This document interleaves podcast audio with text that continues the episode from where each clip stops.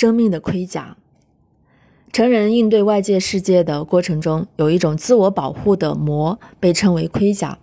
它与孩子所要形成的生命中的第二层皮肤看似很似，但当你走近后，却会发现前者充满了紧张、恐惧和防御，后者却充满了爱、包容和柔软。前者如同战士在战斗中必须穿着厚厚的战衣，后者却像流动的水和能量。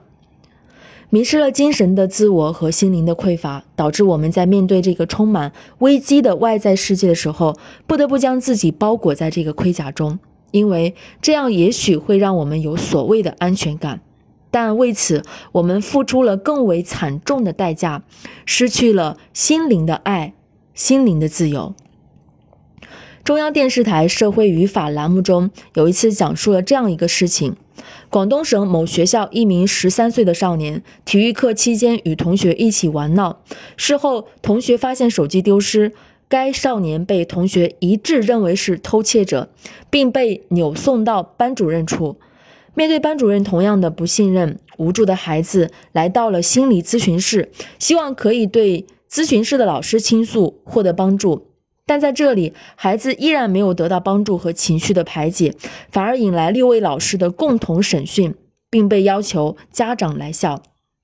在家长等待期间，老师要求将事情的整个过程写下来。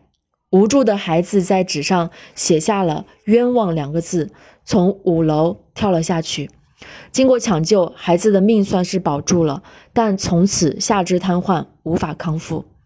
这位十三岁的少年与学校的老师对事件的描述描述各执一词，对于谁该承担事件的责任也是一时难有定论。在这里，我们无需再去辨别事情本身的是非，倒是主持人的结论、主持人的总结让我感触良多。近几年，自杀率逐渐增高，而且平均年龄越来越低。我只能说，生命的盔甲让大多成人变成了冷漠和麻木，他们根本不懂得如何尊重生命、珍惜生命，更无从谈起。